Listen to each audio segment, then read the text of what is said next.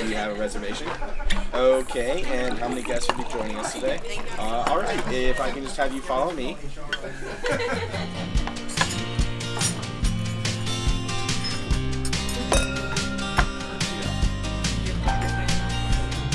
Hallo und herzlich willkommen. Schön, dass du wieder dabei bist hier im Podcast Leaders Flow. Dein Podcast rund um das Thema Leadership in der Hotellerie und Gastronomie. Mein Name ist Marie-Therese Heb. Und heute habe ich mir einen ganz besonderen Gast eingeladen, Sarah Sarah Hillebrand. Sie hat 2020 im Januar ein Restaurant gegründet, das Together in München. Ja, es ist jetzt ein Jahr offen und auch in diesem Jahr ist schon sehr viel passiert. Ich habe Sarah digital auf einem Event kennenlernen dürfen und fand ihr Konzept großartig. Nicht nur das Konzept ihres Restaurants, worüber wir natürlich noch später drüber hören, sondern auch sie natürlich. Denn sie ist wirklich ein sehr froher und positiver Mensch. Sie hat äh, Kulturwissenschaften studiert und auch lange in dem Beruf gearbeitet als Kulturwissenschaftlerin interessiert sie sich für Menschen und ihre Lebenswege. So ist sie eine leidenschaftliche Gastgeberin in ihrem eigenen Restaurant, das Together in München.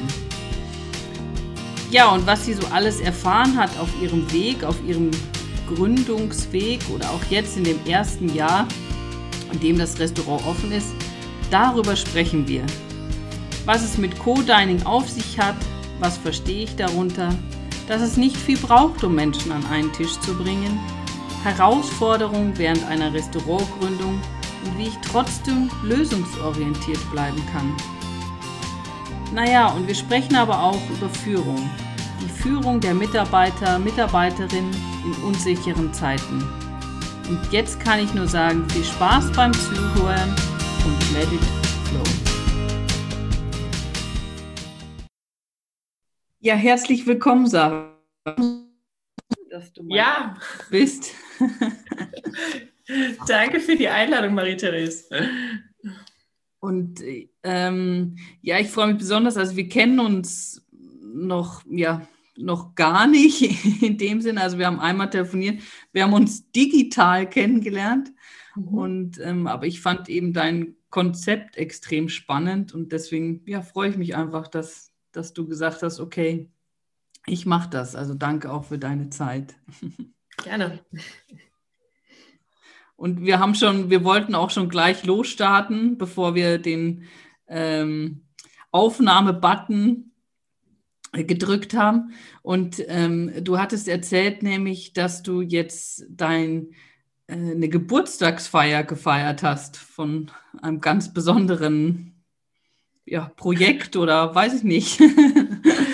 ja, genau. Ähm, This Together, mein äh, Co-Dining-Restaurant und Café ist ein Jahr alt geworden. Und ähm, genau, das ähm, Konzept des Togethers oder des Co-Dinings ist es, Menschen am großen Tisch zusammenzubringen. Du und ich, wir kennen uns noch nicht und wir würden uns einfach vielleicht zufällig zusammengewürfelt werden an den Tisch und uns kennenlernen, austauschen oder auf einer spannenden Veranstaltung oder so treffen. Und äh, genau, ich bin halt sechs Wochen äh, bevor Corona losging, letztes Jahr mit dem Konzept gestartet. Und man merkt schon, wenn man so erzählt, fremde Menschen am Tisch zusammenbringen. Wir haben wirklich nur große Tische im Restaurant. Das ist nicht so ganz Corona-kompatibel. Und äh, genau, und umso glücklicher bin ich jetzt, dass wir äh, letztes Wochenende unseren ersten Geburtstag feiern konnten.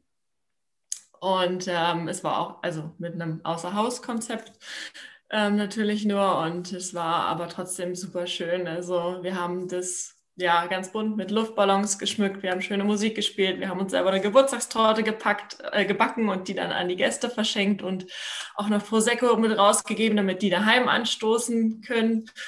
Und ähm, die sind reingekommen, haben für uns Ständchen gesungen und äh, uns auch Geschenke gemacht. Und es war trotzdem total schön. Und ich habe gemerkt, okay, man muss wirklich auch einfach Feste feiern, wie sie fallen. Und wenn sie in Corona reinfallen und ich nur noch eine weitere Kontaktperson aktuell sehen darf, dann sollte ich mir es einfach mit denen schön machen und nicht probieren, alles auf später aufzuschieben. Das wird uns noch eine mhm. Weile begleiten und ähm, ja, es hat mich tatsächlich zum ersten Mal so wirklich so ein gewisses Carpe Diem Gefühl ähm, hatte ich da und es war trotzdem total schön. Mhm. Ja, toll. Also ich, ich kann es mir auch jetzt, wo du das erzählst, ich kann es mir auch wirklich äh, vorstellen. Und was du gesagt hast, man muss die Feste auch feiern oder auch, auch die Erfolge in dem Sinne, ne? so, so, wie sie, so wie sie kommen. Und vielleicht eben nicht nach dem gewohnten Muster, okay, wir laden so viele Leute wie möglich ein, ja, sondern okay, schauen wir einfach, was möglich ist in dem Rahmen, in dem wir jetzt äh, sind. Ja. ja, schön. Ja, du hast schon gesagt, Sarah, dass du vor einem Jahr gestartet bist ähm, mit deinem, ja, was vielleicht auch im ersten Moment ähm, ähm, ein bisschen, ja, weiß nicht, Co-Dining. also wie bist du auf die Idee gekommen? Oder, oder vielleicht erklärst du, also wie, wie kann man sich das auch vorstellen? Also gehe ich da rein und sage, okay, ich möchte jetzt nicht alleine essen und äh, an welchem Tisch darf ich mich setzen? Oder wie, wie, wie war das geplant, dieses, dieses Konzept? Ja, in etwa den Gedanken habe ich gehabt, als ich, ähm, das ist jetzt ungefähr zwei Jahre her, da habe ich damals, ich war ganz normal im äh, festangestellten Verhältnis und habe irgendwie gemerkt, dass ich war, ich habe einen Beruf gemacht, den ich sehr geliebt habe. Ich habe für ein Umweltbildungsinstitut gearbeitet, habe dort Kinder- und Jugendbildungsprojekte im Bereich Umweltbildung konzipiert und das ist sowieso so Nachhaltigkeit ist ein Herzensthema von mir, aber ich habe gemerkt, ich habe mich sehr an meiner Arbeit verloren und immer nur mit den Kollegen rauszugehen und es doch immer nur um sich um die Arbeit dreht, hat mir irgendwie nicht so richtig ähm, wieder diesen Fokus gegeben, den ich brauchte, diesen Weitblick. Und ich habe irgendwie einen Ort gesucht, ähm, wo ich dachte, ich, okay, ich gehe da mal mittags mit anderen vielleicht essen, ähm, um einfach rauszukommen und so irgendwie in der Mittagspause so ein bisschen ach, weite Welt wieder zu atmen. Und habe dann gedacht, na, München ist ja eine große Stadt und hat viele coole Angebote. Gucke ich doch mal, wo es eine Art Networking-Cafés gibt. Und dann habe ich gefunden, okay, das gibt es irgendwie, da gibt es nichts, wo ich so irgendwie hingehen kann. Und dann irgendwie noch überlegt, naja, wir haben ja Coworking Spaces, vielleicht gibt es dann auch Co-Dining-Restaurants, habe Co-Dining eingegeben und habe halt gemerkt, wow, es gibt nicht ein Google-Ergebnis auf dieser ganzen Welt für Co-Dining. Und da war schon so eigentlich wirklich schon der Grundstein gelegt, wo ich gedacht habe, ehrlich, das kann doch das nicht sein. So so weit äh, ist das Konzept doch gar nicht her, dass wenn wir sagen, wir wollen zusammen in frei gewürfelten Teams oder mit anderen irgendwie zusammenarbeiten, Co-Living in diesen Mehrgenerationenhäusern, wir stellen uns ähm, frei zusammengewürfelte Familien zusammen. Also wenn wir zusammen wohnen, zusammen arbeiten, warum sollten wir nicht auch zusammen essen? Und ähm, ja, und dann habe ich tatsächlich meinen Job gekündigt und äh, angefangen, einen Businessplan zu schreiben. Und ähm, genau, das ist auch also die Idee. Also Co-Dining umfasst verschiedene Möglichkeiten. Wir haben natürlich auch unseren Café ein Coworking. Wir sind natürlich auch ein Coworking-Café. Ähm, aber zu den Mittags- und Abendszeiten ähm, lädt unser großer Co-Dining-Tisch da ein, einfach Paare, Singles, jeder, der kommen will, sich zusammenzusetzen und in den Austausch ähm, zu gehen. Plus, dass wir auch noch Veranstaltungen haben für Leute, die jetzt sagen, boah, ich will mich nicht ganz, ich weiß überhaupt nicht, wer da mit drin sitzt. Dann machen wir eine Veranstaltung zu einem bestimmten Thema. Es kann ein Impulsvortrag sein im beruflichen Sinne, es kann was Unterhaltsames sein, es kann was zum Thema Essens gehen, Bier- oder Wine-Tastings. Das ist ja völlig gleich und dann weiß man eben, okay, da hat man zumindest auch da Gleichgesinnte mit am Tisch und kann dann offen ins Gespräch kommen. Mhm. Also ich kann jetzt äh, so in der Hinsicht, okay, ich möchte jetzt einen Vortrag halten über, über Wein und, und dann äh, buche ich mir bei dir einen Raum, einen Tisch in der Hinsicht, also so, so ein Eckchen. Dann bist du in der Hinsicht auch so eine Plattform, um das äh, zu bewerben. Genau, also es geht um dieses Netzwerken im äh, sozialen wie auch im beruflichen Sinne. Also das ist zum Beispiel auch der offene Co-Lunch ist mittags tatsächlich häufiger geprägt durch eine Art Business-Lunch. Also da merke ich auch schon, da brauche ich gar nichts machen. Die Leute kommen, setzen sich der Reihe nach an den äh, großen Tisch. Wenn der nächste, wenn der voll ist, setzen sich an den nächsten großen Tisch und jemand, der ja, netzwerken will aus beruflichen Gründen, der weiß, der hat seinen Elevator-Pitch bereit und der nimmt sich den Raum. Und ähm, ich merke das halt mal, abends ist es doch ein bisschen manchmal sozialer und äh, wir haben ja auch internationales Publikum und da muss man dann einfach mal gucken, dass man am Anfang ein bisschen das Eis bricht. Einfach nochmal, da kommt jemand ein bisschen später dazu und dann sagt man, ja, guck mal hier, da sitzt schon Marie-Therese und Paul und Dieter und äh, Franka in der Runde und äh, setzt sich doch mal dazu die reden da gerade eh sowieso über äh, über spannende Podcasts hast du nicht auch was beizutragen und so. Also das macht man halt kurz am Anfang und dann merkt man so nach einer halben Stunde sind die ersten Unsicherheiten abgelegt und dann läuft das. Mhm. Also dann, dann machst du das schon mehr oder weniger auch bei der Begrüßung oder als Gastgeber, so dann einfach im lockeren Gespräch, ach ja, da ist gerade äh, Business und da ja. äh, die hier ähm, findet gerade ein Wine-Tasting statt. Wo hast du denn Lust, dich dazu zu setzen?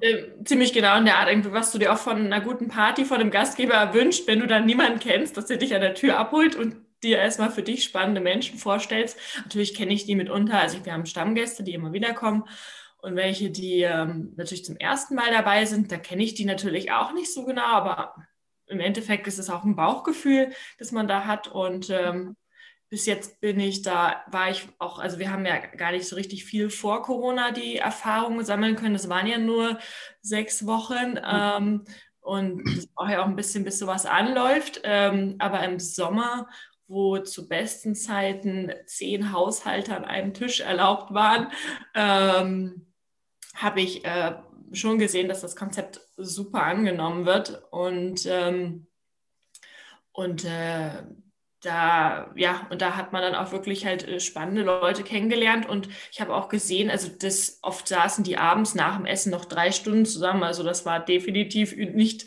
äh, nur noch irgendwie so die, ach ja, wir müssen mindestens jetzt eine Stunde miteinander verbringen, weil wir haben jetzt gesagt, wir kommen, sondern ja. es ist, ich äh, muss dir regelmäßig die Runde am, äh, am Ende des Tages auflösen. Nee, das kann ich mir schon äh, vorstellen. Also auch wie du sagst, so bei einer guten Party oder so, da, was mhm. ist da das Erlebnis, ne? dass ich einfach tolle Leute kennenlerne. Mhm. Und ähm, ja, und warum das nicht auch im jetzt Anführungsstrichen Business-Kontext äh, zu machen. Mhm. Ähm, das das finde ich schon toll. Und, und ich, ich glaube auch eben, ähm, so aus meiner Erfahrung jetzt sehe ich ja schon viele Gastro-Konzepte so wie ändert sich der Service-Gedanke? Da ist immer schon sehr viel so dieses Beziehungen, also Beziehungen zu Gästen und in dem Fall bei dir auch eben nicht nur die Beziehung ich Gastgeber und die Gäste, sondern auch die Gäste untereinander. Also dafür was tun. Das finde ich schon einen sehr, ja, sehr spannenden Ansatz. Ja, das hatte ich auch. Also ich habe bis zwischen der Idee und der Eröffnung lang ungefähr zwei Jahre. Und ich habe dann ähm, erstmal als Online-Plattform das irgendwie ins Leben gerufen, habe halt irgendwo einen Tisch reserviert. Am Anfang habe ich bei mir noch daheim gekocht, aber mein Tisch ist sehr schnell zu klein geworden. ja, da habe ich erstmal die Nachbarn eingeladen und, äh, und dann habe ich gemerkt, okay, das ist, ähm, weil ich habe, also sechs Mann gehen bei mir rein, also ich könnte nur fünf einladen und das war immer sehr schnell. Ähm, da bin ich an meine Kapazitätsgrenzen gekommen und dann habe ich ähm, anderswo einen Tisch reserviert und habe einfach auch geguckt, kommt das kommt das nachher das Gespräch ohne mich auch ins Laufen oder muss ich oder irgendjemand immer als Moderator da neben sitzen bleiben. Also es war irgendwie auch mal kurzzeitig überlegt, ob ich immer mir einen Studenten da holen muss, den ich für freie Kost, der dann halt mittags da essen darf, aber immer mal gucken muss, dass jeder so ein bisschen Redezeit hat.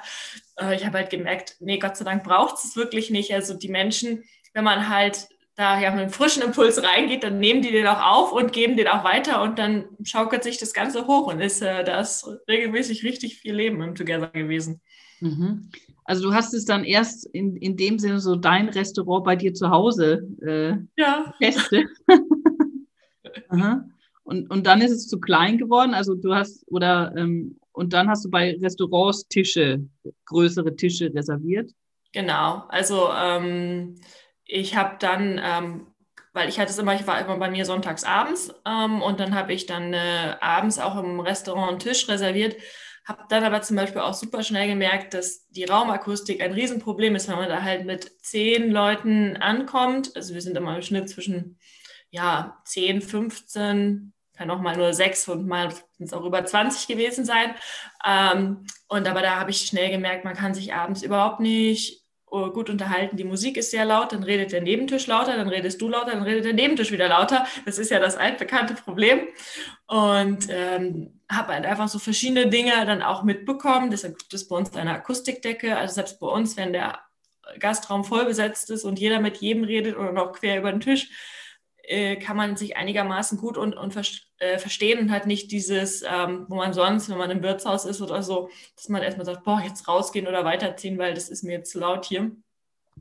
ja, ich habe auch wirklich geguckt, was, was bestellen die Gäste. Ich habe ganz verschiedene Restaurants genommen in verschiedenen Preisklassen, ähm, bin dann aber tatsächlich auch auf die Mittagszeit äh, gewechselt, weil es einfach da ruhiger oft ist und wir uns besser unterhalten konnten. Und das Konzept hat mittags genauso gut funktioniert und äh, ja, habe also in diesen zwei Jahren so Minimarkt-Tests gemacht. Aber da hattest du schon, als du die Tests in dem Sinne gemacht hast, da hattest du schon deine Idee im Kopf, oder? Dass du ja. dein eigenes Restaurant gründen möchtest. Ja, aber ich wollte halt ähm, wirklich, weil, weil ich da ja nichts Vergleichbares gefunden hatte. Und das war auch ein Thema bei den Banken. Die haben ja gesagt, coole Idee. Ähm, wo haben Sie das schon mal gesehen? Und ich dann so, ich habe das noch nicht gesehen. Also es gibt natürlich Referenzprojekte, es gibt ganz viele Online-Veranstaltungen zum Thema Business Networking, bis Dating, irgendwie neue Freunde finden, alles ähm, in dem Bereich. Äh, aber dass ein Restaurant sich nur dem verschrieben hat, das habe ich nicht gefunden. Ich habe wirklich intensiv gesucht, weil das wäre endlich das Referenzprojekt gewesen, wo die Bank vielleicht sagt, okay, ja, es funktioniert, zumindest in London vielleicht funktioniert es auch in München, aber ich habe es halt so nicht ähm, äh, gefunden.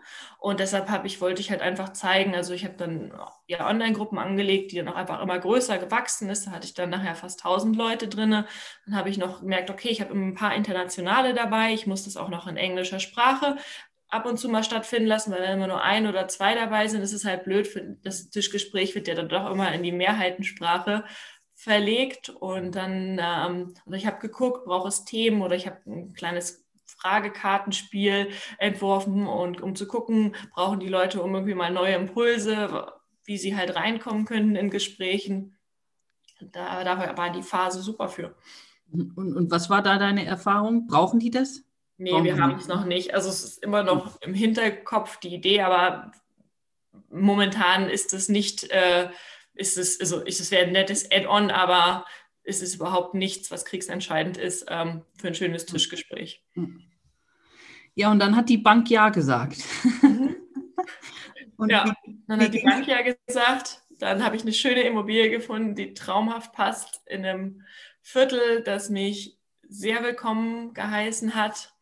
Und äh, dann haben in München. Wir, ne, in München, genau. In der Nähe auch vom Hauptbahnhof, in der Nähe von der Theresienwiese, also relativ zentral gelegen. Und ähm, wir haben die komplett ähm, umgebaut. Da war vorher noch nie ein Restaurant drin. Das ist immer für viele ein bisschen abschreckend, weil natürlich auch viele Behördengänge da drin sind. Wir hatten auch anderthalb Jahre Umbauzeit. Ähm, aber für mich war das irgendwie cool, mit so einem neuartigen Konzept in der Immobilie reinzugehen, wo auch vorher nicht irgendwie, ach, da war ja vorher immer der Chinamann drin oder da der Grieche, wo ich mir meine Lebensmittelvergiftung geholt habe oder irgendwie sowas. Ne? Das, ich fand es schön, dass man da ganz frisch gestartet ist. Bin da in der Zeit auch wirklich über mich hinausgewachsen, weil eigentlich ja ganze Küchen-Restaurantplanung da ist, ist nicht. Ich habe ähm, Kommunikationswissenschaften, Kultur- und Kommunikationswissenschaften studiert und ähm, habe immer nur viel in der Gastro nebenbei gearbeitet oder längere Praktika gemacht aber da, prinzipiell hatte ich davon ja nicht richtig eine Ahnung. Und jetzt mussten wir das einrichten und äh, ja, ist äh, Gott sei Dank sehr schön geworden. Was war so für dich so die, ja, die größte Herausforderung? Ich, also ich kann mir vorstellen, dass es ein paar gab, aber so vielleicht mhm. eins. Also interessant war zum Beispiel, dass in jedem, in jedem, also wenn immer wenn, wenn du mit irgendjemandem sprichst und sagst, das Schwierigste in der Gastronomie ist halt ähm, eine gute Immobilie zu finden. Ähm, dann heißt es auch immer Lage, Lage, Lage und, ähm, und einen Kredit zu bekommen. Das sind eigentlich meistens die beiden Dinge, woran es scheitert, dass du keine Immobilie zu einem irgendwie fairen Preis in einer guten Lage bekommst oder dass die Bank dir halt nicht den Kredit gibt und gibt. Und das war tatsächlich relativ leicht bei mir. Ähm, ich habe die Immobilie durch eine Empfehlung bekommen. Ich bin reingekommen. Ich hatte vorher nur zwei, drei andere angeschaut. Ich habe diese Immobilie gesehen und da lag noch fast ein Jahr dazwischen, bis ich den Vertrag unterschrieben habe. Ich habe mir in der ganzen Zeit nicht eine andere mehr angeguckt, weil ich habe gewusst, das ist sie. Mhm. Ähm, und auch, muss ich sagen, mit der Bank, ich hatte sogar eigentlich zwei Banken, die mir einen Kredit gegeben hätten. Ich hatte bei mehreren vorgesprochen.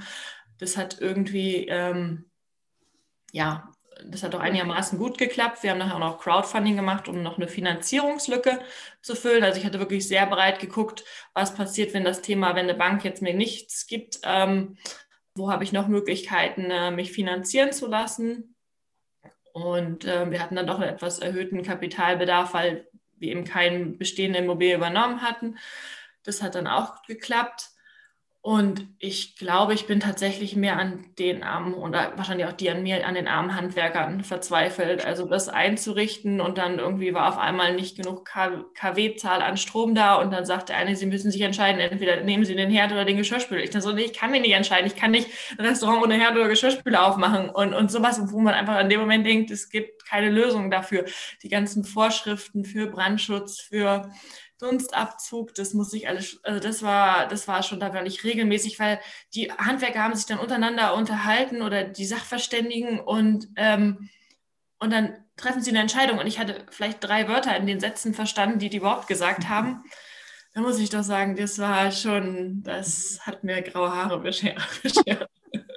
Aber wie bist du dann, sag ich mal, an so eine Herausforderung äh, rangegangen? Ähm, bist du dann nach Hause und hast dich belesen oder irgendwelche Berater zu Rate gezogen oder? Ich bin ein sehr impulsiver Mensch und ich habe da tatsächlich den Impuls genommen und bin erstmal rausgerannt. Ähm, habe mir den Hund geschnappt, bin ähm, eine Runde im Park laufen gegangen und habe einfach erstmal dieses ganze Unsicherheit, dieses Gefühl, dem auch einfach wirklich einen Raum gegeben und ähm, bin dann irgendwann, habe ich gemerkt, okay, jetzt ist da alles, diese ganzen Ängste, die damit verbunden sind, sind jetzt alle irgendwie rausgefühlt worden. Und, und dann bin ich, dann bin ich auf der anderen Seite auch ein sehr analytischer Mensch, bin rangegangen, habe rumgefragt, mich hingesetzt und bin wieder in diesen kreativen Lösungsmodus gefallen, weil ich glaube, so kreativ tief an Lösungen ranzugehen. Das ist so meine zweite Stärke. Mhm. Und ich muss bloß über diesen ersten Impuls, muss ich irgendwie mit dem, der mich immer ständig meine Gefühle überkochen lässt, den muss ich irgendwie kanalisiert kriegen. Mhm. Ja. Ja, aber, aber also super ist in dem Sinne, ähm, wenn man das jetzt aus dem Leadership her betrachtet, ist es schon auch ein, äh, eine super Fähigkeit, dass man mit seinen, also dass man mit diesem Impulsiven, mit diesen Dingen zurechtkommt und nicht gleich immer reagiert, ja, sondern erst schaut, okay, ich muss erstmal wieder in Balance kommen. Ich muss erstmal schauen, wieder, wie, wie könnte es weitergehen. Aber dafür muss man erstmal das annehmen, meine, also wie du sagst, meine Ängste, meine Sorgen, meine Verzweiflung, um dann auch wieder lösungsorientiert zu sein. Ja, das ist manchmal ein Problem, wenn ich im Restaurant bin, jetzt mal eher alleine oder so, ähm, und mich da, und dann kommt irgendwie, ich ist gerade ruhig, ich lese eine Nachricht oder doch irgend, irgend, irgendjemand ruft an und sagt was. Und ähm, im Restaurant kann ich dann ja nicht gerade weg, wenn Gäste da sind und ich diesen Impuls habe, einfach mal, oh, ich müsste jetzt rausgehen und frische Luft schnappen, aber ich kann nicht dastehen, weil ich einfach äh, nicht sagen kann, okay, ne, ihr wisst ja, wo die Getränke stehen, ich will da mal kurz eine Runde um den Block laufen. Ähm, da will ich in Zukunft auch noch äh, Lösungen finden. Mhm. Aber das merke ich schon, dass mich das ähm, manchmal dann belastet, dass ich da dann auch das alles gerade aussitzen muss und äh, ja auch tatsächlich auch noch ein bisschen gute Miene zum bösen Spiel machen muss, weil äh, ja, weil, ähm, weil man natürlich als Servicekraft halt auch eine gewisse ja, Ausstrahlung mit sich bringen muss. Aber ich glaube auch, dass man das dadurch, dass man, also dass man das, wenn man dieses Bewusstsein hat, ja, dass es geht auch wieder anders oder ich habe das schon mal erlebt, so wie du es erlebt hast. Ich kann gerade nichts ändern. Also die, die Situation auch erstmal annehmen und weil ich gerade nichts ändern kann, mhm. sie auch einfach erstmal weg äh, wehen im Kopf, die Gedanken, ja, sich nicht mit den Gedanken beschäftigen und ja. sondern auf später äh, verschieben. Also könnte eine, eine Möglichkeit sein, ob es ja. beim ersten Mal was bringt, wenn du dann wieder Gäste hast und in der Situation bist, äh, weiß ich nicht, aber ja, könnt, könnte sein. Ja, klingt sinnig. Ja. Vielleicht denkst du das nächste Mal dran. Nächsten Mal ja. mich dran zu erinnern. Ja. ja. ja, super.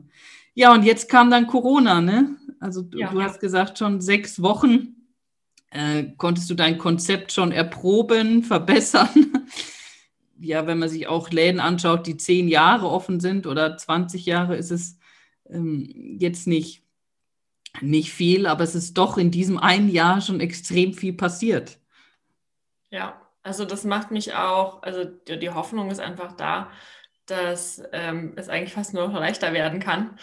Ähm, weil das, was, also dieses erste Jahr ist, also es ist für viele ein einmaliges Jahr gewesen, aber das ist, dass wir für uns gar keine anderen Zeiten kennen, ist schon ähm, sehr speziell. Aber manchmal, glaube ich, ist das sogar noch ein Vorteil, weil ich weiß halt nicht, wie normal wäre. Ich habe keinen Vergleich und ich vergleiche mich nicht, ach, wie schön war es doch die anderen Jahre und jetzt habe ich das, sondern es gibt nur das und ich wüsste auch nicht, wie es anders wäre. Und es gibt auch, es ist ja nicht nur alles schlecht, es gibt auch viele schöne Momente. Und obwohl wir jetzt eigentlich fast nur außer Haus und äh, kurz im Sommer ähm, ein bisschen mit, mit eingeschränktem Konzept aufhaben durften, konnten wir uns halt Stammkunden aufbauen und äh, konnten trotzdem sehen, dass das Konzept auch in so schwierigen Zeiten funktioniert. Und ich glaube, wir merken ja, wir spüren ja gerade alle in uns selber, dies, dieses Soziale und sowas von fehlt. Und es gibt mir halt auch so viel Hoffnung, dass, ähm, dass wenn es wieder erlaubt und möglich sein wird, dass die Leute wieder kommen und äh, ja, und das einfach genießen. Ja, also das, das glaube ich schon auch, ja. Also auch jetzt habe ich total das Bedürfnis irgendwie, weiß ich nicht, also nicht jetzt hier vor diesem Computer zu sitzen, sondern einfach auch, auch weil wir uns jetzt noch nicht so kennen, äh, ja, gegenüber zu sitzen. Mhm. Also jetzt, jetzt schon alleine, ja. Also ich bin auch gespannt, ja.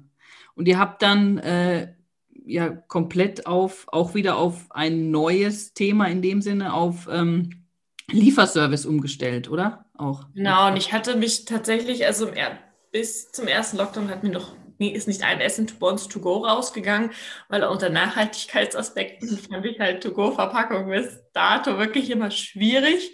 Und, ähm, und äh, ja, da musste ich auch über meinen Schatten springen. Und ähm, wir haben natürlich sehr nachhaltige äh, Einwegverpackungen und wir haben auch, bieten auch Mehrweglösungen an.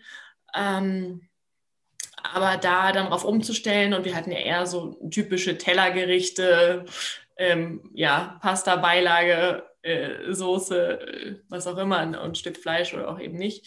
Und ähm, dann eben die Karte umzustellen, dass das halt ähm, gute, mitnahmefähige Speisen sind oder nicht wie ein Risotto à la Minute äh, zusammengerührt werden muss.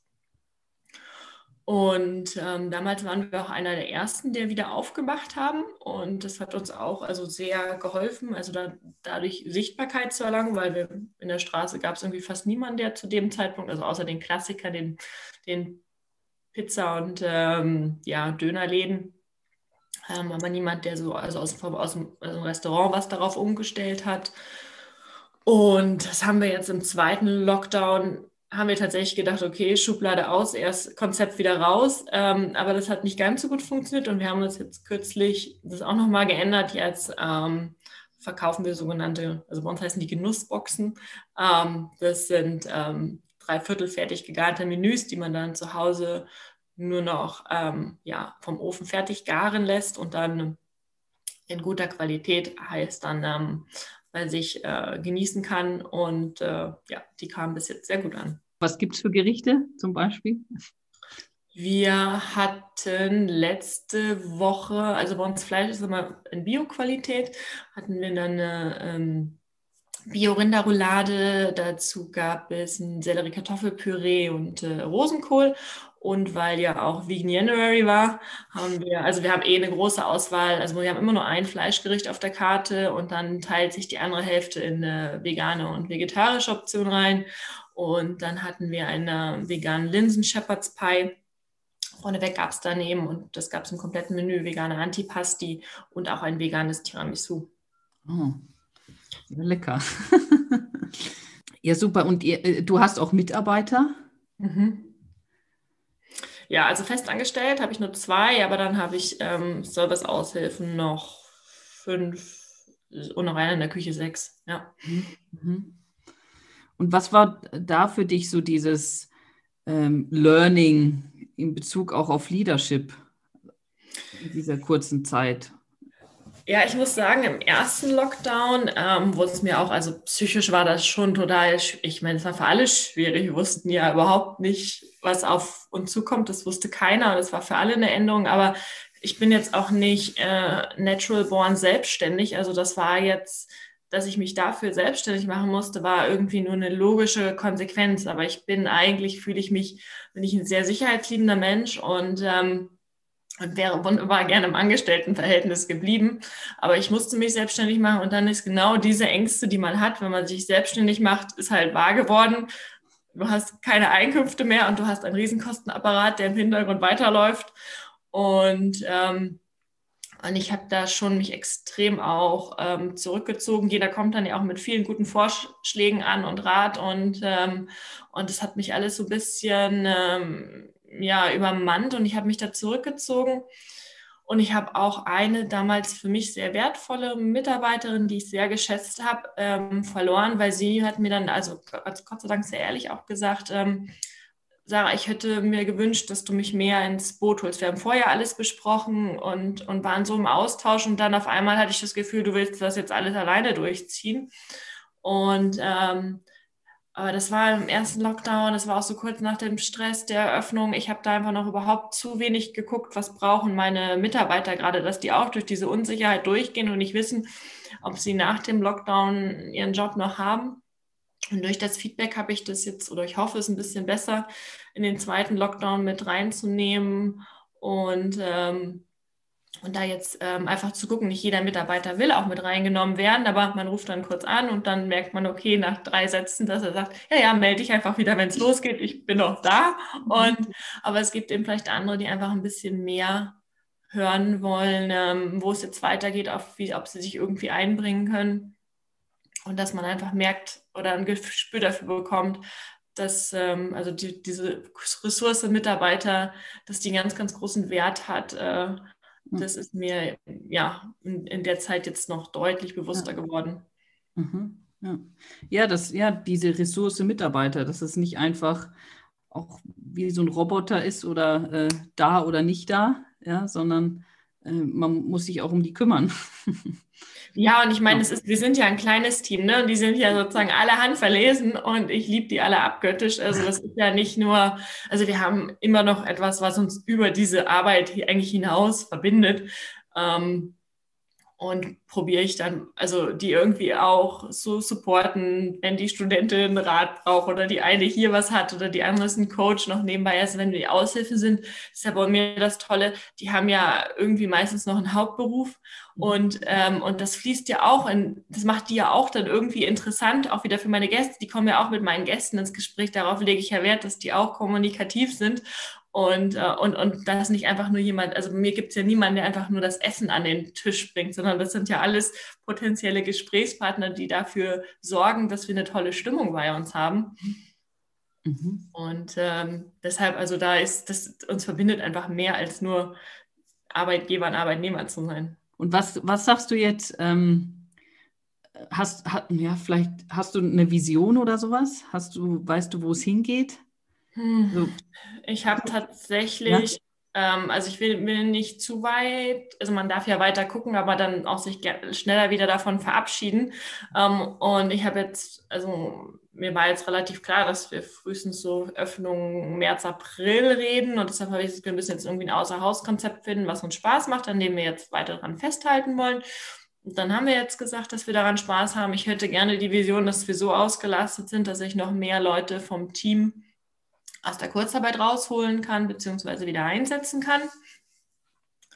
Und dann würde ich aber wirklich einfach gucken, wie die Welt in äh, zwei, drei Monaten aussieht und mit welchen Auflagen wir dann ähm, was äh, machen dürfen.